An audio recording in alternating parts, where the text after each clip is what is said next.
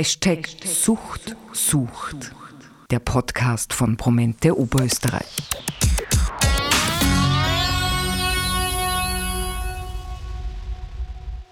Der Konsum von Drogen oder Alkohol und der Missbrauch von Medikamenten gehen mit einer teilweise auch massiven Schädigung der körperlichen und psychischen Gesundheit einher.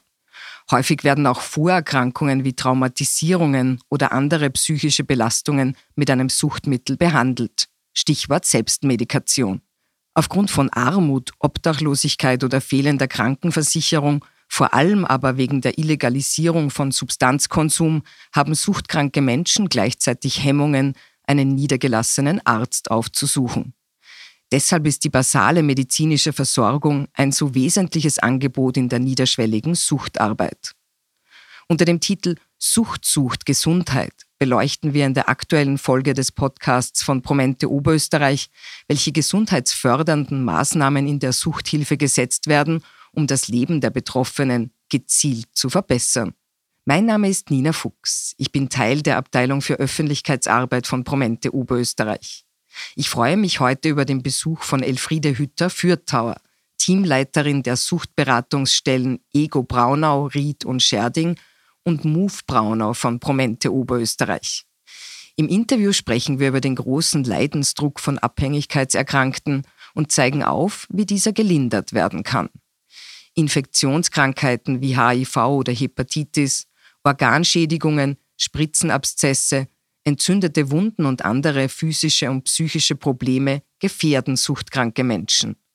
Infolgedessen spielen die gesundheitsbezogenen Maßnahmen in den niederschwelligen Suchthilfeeinrichtungen von Promente Oberösterreich und die dort beschäftigten Ärztinnen eine häufig lebensnotwendige Rolle.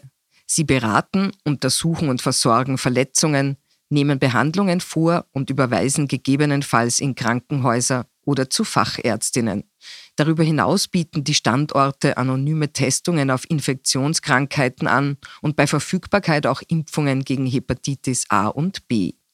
Eine ganz wichtige gesundheitsfördernde Leistung der Anlaufstellen ist auch der Spritzentausch und die Safer-Use-Beratung. Gebrauchtes Spritzenmaterial wird fachgerecht gesammelt und durch MOVE-Mitarbeiterinnen entsorgt und durch steriles, frisches Injektionszubehör ersetzt. Damit wird einerseits vermieden, dass potenziell infektiöse Utensilien im öffentlichen Raum, beispielsweise auf Spielplätzen, landen oder in den Hausmüll bzw. die Kanalisation gelangen. Andererseits verringert man damit auch mögliche Infektionsquellen für Klientinnen, die zum Beispiel durch den gemeinsamen Gebrauch von Spritzen entstehen. Von nicht zu unterschätzender Bedeutung für das Wohlbefinden substanzkonsumierender Menschen sind die Kontakträume der unterschiedlichen Einrichtungen. Dort können Betroffene im ungezwungenen Rahmen wertvolle zwischenmenschliche Beziehungen aufbauen, die eine positive Wirkung auf die Lebensqualität von Suchtkranken ausüben können und das Gefühl der Einsamkeit abschwächen. Im Zuge von sozialarbeiterischen Interventionen steht häufig auch die Existenzsicherung im Vordergrund. Betroffene erhalten Unterstützung bei Behördengängen, bei der Wahrung von Ansprüchen. Dabei ist oft eine Postzustelladresse in der niederschwelligen Einrichtung notwendig. Wir beraten bei Verwaltungsstrafen und anderen Strafen, helfen bei der Wohnungssuche und bei der Ausstattung derselben. Wir versorgen auch mit Essen im Notfall und kochen mindestens einmal in der Woche ein günstiges warmes Mittagessen. Auch anerkannte Heilverfahren wie die NADA-Urakupressur sind Teil des medizinischen Portfolios, weil diese Therapieform die Symptome des Drogenentzugs bzw. den Suchtdruck wirkungsvoll mildern kann und für eine psychische wie physische Stabilisierung sorgt. Parallel zu diesen gesundheitsfördernden Leistungen wird im Betreuungssetting ein Bewusstsein für die Bedeutung der eigenen Gesundheit geschaffen. Dadurch können längerfristig die Behandlungskosten gesenkt und in weiterer Folge auch öffentliche Gelder gespart werden.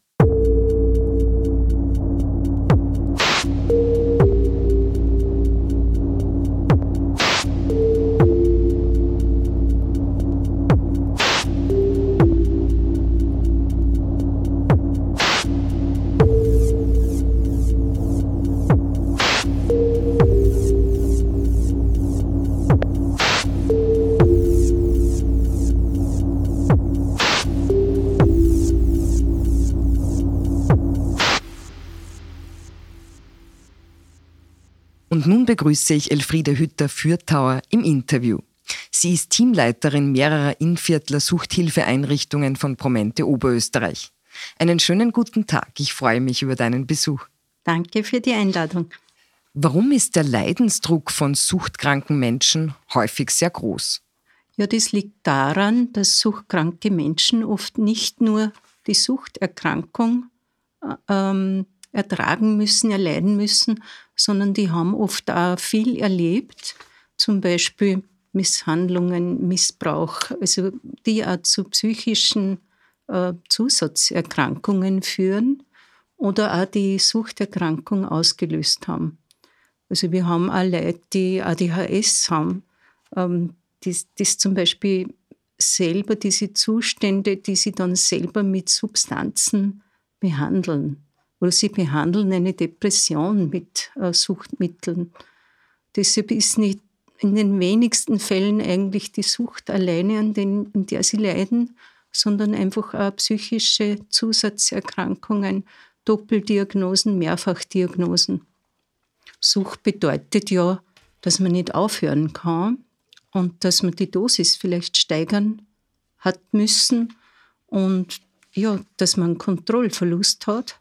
Und das, das, ist, das macht das Schwierige aus. Also das ist nicht nur jetzt, der kann nicht, der will nicht, sondern die Substanz selber macht den Effekt, dass man nicht kann.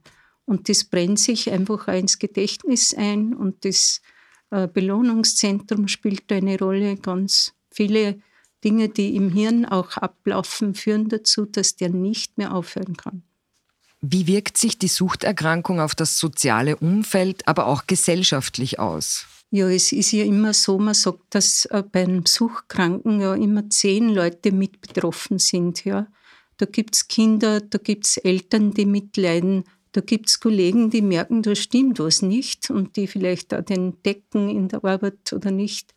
Und es sind immer mehrere Personen mit betroffen und leiden unheimlich auch damit. Und unser System ist auch, dass wir die Betroffenen, die Angehörigen mitbetreuen wollen. Also für die ist das Angebot genauso gültig. Warum sind niederschwellige Anlauf- und Kontaktstellen insbesondere für suchtkranke Menschen so wichtig? Ja, gerade unsere niederschwelligen Einrichtungen sind Einrichtungen, die der Einsamkeit entgegenwirken, der Vereinsamung, weil viele von unseren Klienten haben keine anderen Kontakte. Also für die sind wir oft die einzigen, ähm, die, mit denen sie noch Kontakt pflegen, wo sie gewisse Rituale äh, pflegen können. Wir haben zum Beispiel zu Weihnachten äh, Advent, einen Adventkalender, wo man auch was kriegt. Es gibt ein Weihnachtsessen, sie kriegen ein kleines Geschenk. Also es gibt so ab, äh, von, von der Zeit abhängige Rituale, die wir pflegen. Und ganz berührend ist bei uns ja immer, dass zum Beispiel, wenn es einen Todesfall gibt von einem Klienten, dass es dann auch so eine gewisse Abschiedszeremonie gibt. Also wir zünden da Kerzen an. Es gibt ein Abschiedsbuch, wo die Pate hinterlegt ist, ein Totenbild hinterlegt ist. Ähm, wir schauen auch, dass wir da die, die Begräbnisse besuchen. Wenn die Klienten das wollen, gehen wir auch mit ihnen hin. Und wir haben ja schon Klienten gehabt, die gesagt haben, passt es eh, dass wir auch in dieses Buch dann reinkommen. Wir wollen dann auch in dieses Buch reinkommen. Es ist oft so, so berührend und es ist ja noch so wichtig. Und wir sind da ein Stück Heimat auch für sie. Und ganz wichtig ist, sie haben oft keine Waschmaschine zu Hause oder sie versorgen sie ganz wenig mit warmem Essen. Das ist ihnen auch oft so wichtig. Ein Stück die Gemeinschaft und in Gemeinschaft durchs Essen Manchmal hilft jemand mit beim Kochen schon. Und es gibt einfach ein warmes, halbwegs gesundes Essen mit einem Salat dabei. Und das, das wollen. Und das jetzt da in der Corona-Zeit, wir haben es ihnen auch gebracht, weil es ihnen so wichtig ist. Die Kontakt- und Anlaufstellen sind deshalb also wichtig, weil die Klienten oft äh, das nicht aushalten, dass sie irgendwo einen Termin haben. Und sie können da hinkommen ohne Termin und können dann andocken. Viele kommen erst durch den Spritzentausch in die Anlaufstelle und treffen da das erste Mal auf einen Sozialarbeiter und dann tauscht man vielleicht drei, vier, fünf Mal nur Spritzen und spricht nicht sehr viel und der geht dann gleich wieder. Aber beim fünften Mal fängt man vielleicht an, ein bisschen zu beraten. Safer Use brauchst vielleicht was anderes, magst was anderes probieren, das hätten wir auch noch. Und dann entsteht so allmählich ein Vertrauensverhältnis und im besten Fall auch schon ein bisschen eine Bindung an, an die Einrichtung, an die Mitarbeiterinnen. Und es ist eine Möglichkeit, einen Zugang wieder zu schaffen zum Suchthilfesystem und den wieder, mit dem wieder in Kontakt zu kommen. Und im besten Fall entsteht vielleicht wieder ein bisschen Hoffnung, dass man die Situation verändern kann, dass man die, die Gesundheit verändern kann, verbessern kann. Und also ich finde es so wichtig, dass man wieder ein bisschen Hoffnung äh, kreiert, weil diese Menschen ja ganz wenig Hoffnung haben, wenig Beziehungen oft haben. Stichwort Gesundheit. Aus welchem Grund sind Abhängigkeitserkrankte auf die basale medizinische Versorgung in der niederschwelligen Suchtarbeit so stark angewiesen? Ja, unsere Klienten befinden sich ja in einer illegalen äh, Situation. Sie verwenden illegale Suchtmittel und da geht man einfach nicht gern zum Arzt und sagt, ich bin opiatabhängig oder ich habe das und das Problem. Also da fürchtet man sich ja, dass man angezeigt wird oder ja, also es mangelt dann oft an der medizinischen Versorgung und die wäre aber oft so wichtig, weil viele von unseren Klienten haben ja auch HIV-Infektionen und, und noch mehr haben Hepatitis-Infektionen und deshalb ist einfach ganz, ganz wichtig, dass man da ein Angebot macht. Viele haben ja auch Spritzenabszesse und andere Organschädigungen. Oder wir haben einen Psychiater in unserem Team, der schaut sich auch die psychiatrische Situation an, weil ähm, eben viele auch eine psychiatrische Grunderkrankung mit den, äh, mit den Suchtmitteln behandeln. Welche Aspekte sind für die Gesundheitsförderung von suchtkranken Menschen essentiell? Ja, für mich als langjährige Sozialarbeiterin ist einfach wichtig, dass die Menschen bei uns andocken können, dass so eine Wertschätzung erhalten bei uns und dass einfach merken, äh, wir, wir kümmern uns um sie und sie sind uns wichtig und sie sind noch wertvolle Menschen.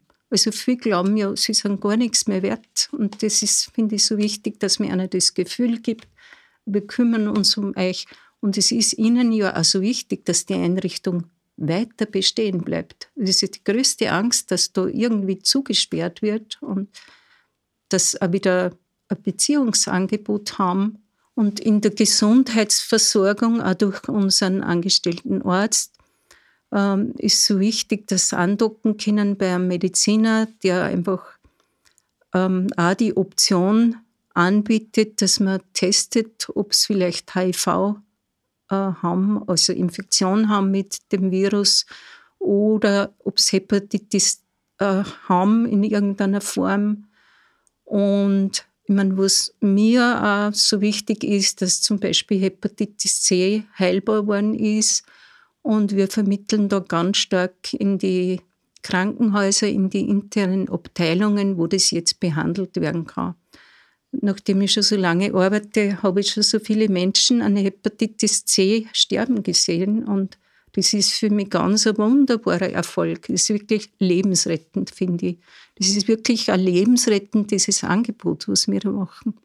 Inwiefern fördern auch sozialarbeiterische Interventionen die Gesundheit von Suchtkranken? Abgesehen von dem Beziehungsangebot, das so wichtig ist für die Klientinnen, ähm, wir schauen einfach auch, dass eine existenzielle Grundsicherung geschaffen wird. Ja.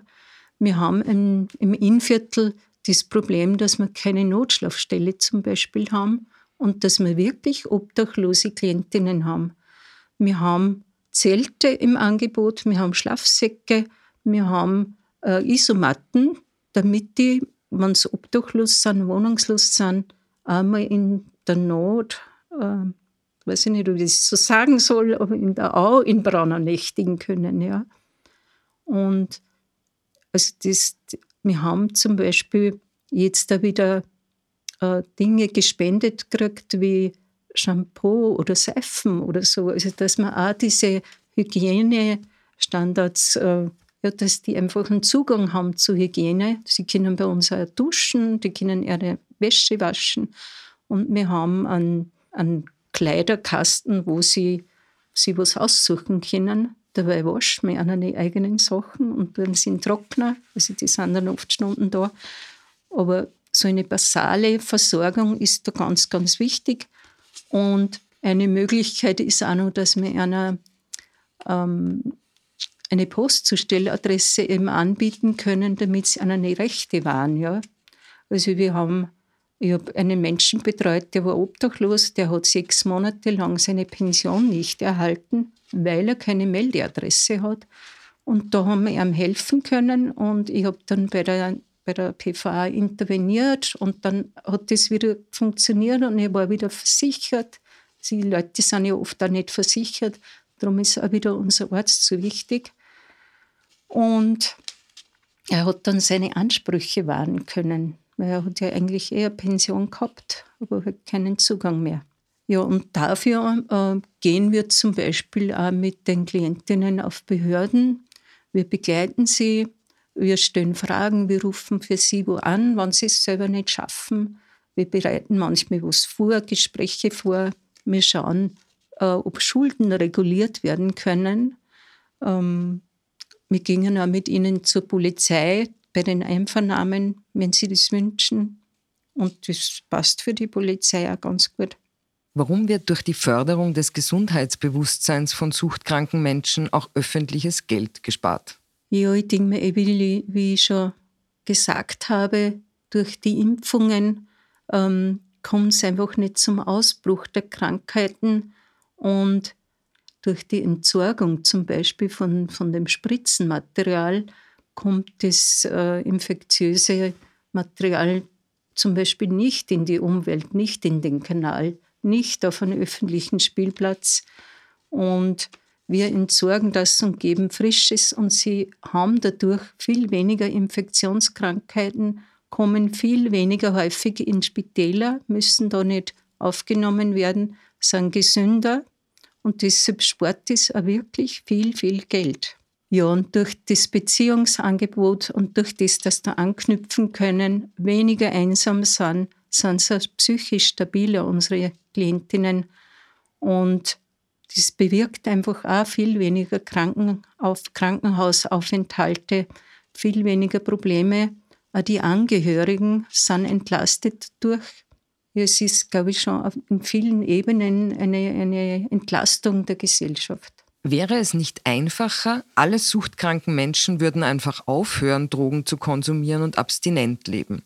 Das wäre ganz, ganz toll, aber wie ich schon gesagt habe, äh, es hängt einfach nicht nur vom Willen des Menschen ab, sondern es hat die Substanz selber ein Eigenleben, eine Eigendynamik und dem ist man sehr, sehr stark ausgeliefert. Und ich bewundere jeden, der es schafft, wirklich clean zu werden. Und ich bewundere jeden, der es über Phasen schafft. Also muss gar nicht dauerhaft, weil das ist wirklich eine hohe, hohe Leistung, das so zu schaffen. Und das ist mit viel Schmerzen verbunden und mit viel Aufarbeiten von Dingen, die wirklich wehtun. Das ist ganz wichtig, wenn man eine Sucht überwinden will dass man ähm, an Ressourcen anknüpfen kann, die unsere Menschen oft nicht erlebt haben. Ja? Also unsere Menschen haben, haben oft nicht so eine gute, stabile Familie zu Hause. Es gibt Menschen, die haben das auch, Betroffene, die haben das auch. Äh, du würde jetzt gar nicht anders sagen können. Aber es gibt Menschen, die haben, die haben nichts, auf das sie zurückgreifen können. Und in dem Prozess des Aufhörens, den es auch niederschwellig manchmal anstößt. Ich will aufhören, was muss ich tun, wo kann ich hingehen, wo kann ich hinvermittelt werden. Ähm, und in dem Prozess muss man einfach suchen, was habe ich für Ressourcen, was habe ich mitgekriegt, was kann ich noch probieren. Und die Konkurrenz zu einer Droge, das ist ganz, das ist in Konkurrenz zu einer Droge zu stehen, das ist ganz, ganz schwierig. Da etwas zu finden, was genauso wirkt.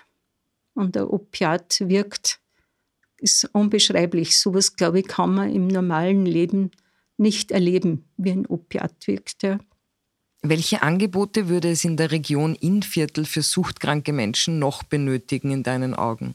Ja, in meinen Augen fehlt seit langem, langem, langem eine Notschlafstelle. Also wir haben eine Region, in der es keine Notschlafstelle gibt, im ganzen Innviertel nicht. Es gibt so Notwohnungen, Notquartiere, aber es gibt keine Notschlafstelle. Ich glaube, es braucht sowas wie Non-Compliance. Kabinen, wo Leute schlafen können, die sie nicht integrieren können in eine Notschlafstelle sogar, aber wo es ein würdiges Unterkommen haben, wo es vielleicht die Duschgelegenheit dort nützen könnten oder die Waschgelegenheiten für die Wäsche und sie nicht integrieren müssen, wo man vielleicht auch mit einem Hund dort einmal eine Nacht verbringen kann und es ist dort warm und es ist nicht nass und kalt und ja, man muss sich dann auch Gedanken machen als Sozialarbeiterin, wie, wie überlebt der das dann da draußen. Gell? Also darum fehlt mir das natürlich sehr. Es fehlen auch ganz günstige Wohnungen. Und ich wünsche mir immer wieder sowas wie Arbeitsprojekte, wo Menschen anfangen, könnten, wieder in den Arbeitsbereich, in den Arbeitsbetrieb einzusteigen, ein bisschen, ein bisschen was dazu verdienen, wenn sie könnten, das wäre super. So kleine Projekte, so stundenweise Arbeit, äh, dass sie wieder ein bisschen Sinn erleben haben und ich werde gebraucht. Ja, also wünschenswert wäre ja ganz toll, wäre so ein Projekt, wie es das Backup in Linz anbietet. Einfach mit Beschäftigungsmöglichkeiten an, am Vormittag und am Nachmittag und die Klienten können sich dort kreativ beschäftigen, aber auch zum Beispiel hat das Backup unsere Plexiglaswände gemacht für den, für den Arbeitsbereich. Das ist einfach ganz toll und ganz sinnvoll. In den niederschwelligen Suchthilfeeinrichtungen von Promente Oberösterreich erhalten Betroffene eine anonyme, kostenlose und freiwillig nutzbare Beratung durch Sozialarbeiterinnen und basale medizinische Betreuung. In Form von aufsuchender Sozialarbeit werden Klientinnen häufig auch zu Hause, in der Haft oder im Krankenhaus besucht. Damit wird eine bestmögliche Beratung und Begleitung gewährleistet und darauf geachtet, dass der Kontakt auch unter schwierigen Umständen nicht abreißt. Die Basis dafür bildet eine weitreichende Vernetzung im Sozial- und Gesundheitssystem, die sich durch Kooperationen mit den Bezirkshauptmannschaften, anderen Sozialeinrichtungen, niedergelassenen Ärztinnen und Krankenhäusern auszeichnet. So wird ein engmaschiges soziales und medizinisches Netzwerk geknüpft, das die Lebensqualität suchtkranker Menschen maßgeblich steigert und nicht zuletzt oft auch ihr Überleben sichert. Die nächste Folge des Podcasts von Promente Oberösterreich trägt den Titel Sucht sucht Ziele. Gegenstand der Sendung ist ein relativ neues Konzept in der Suchthilfe, das dann zum Einsatz kommt, wenn ein abstinentes Leben unmöglich zu sein scheint. Sogenannte zieloffene Suchtarbeit macht die individuellen Absichten der Betroffenen zum Maßstab der Behandlung und erzielt vielversprechende Resultate. Mein Dank gebührt an dieser Stelle Elfriede Hütter-Fürthauer für den spannenden Einblick in die niederschwellige Suchtarbeit, Thomas Labacher für die fachliche Expertise, Jack Power für den Schnitt sowie die Technik und natürlich euch fürs Zuhören.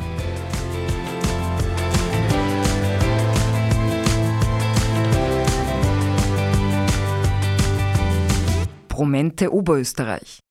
Miteinander für psychische Gesundheit.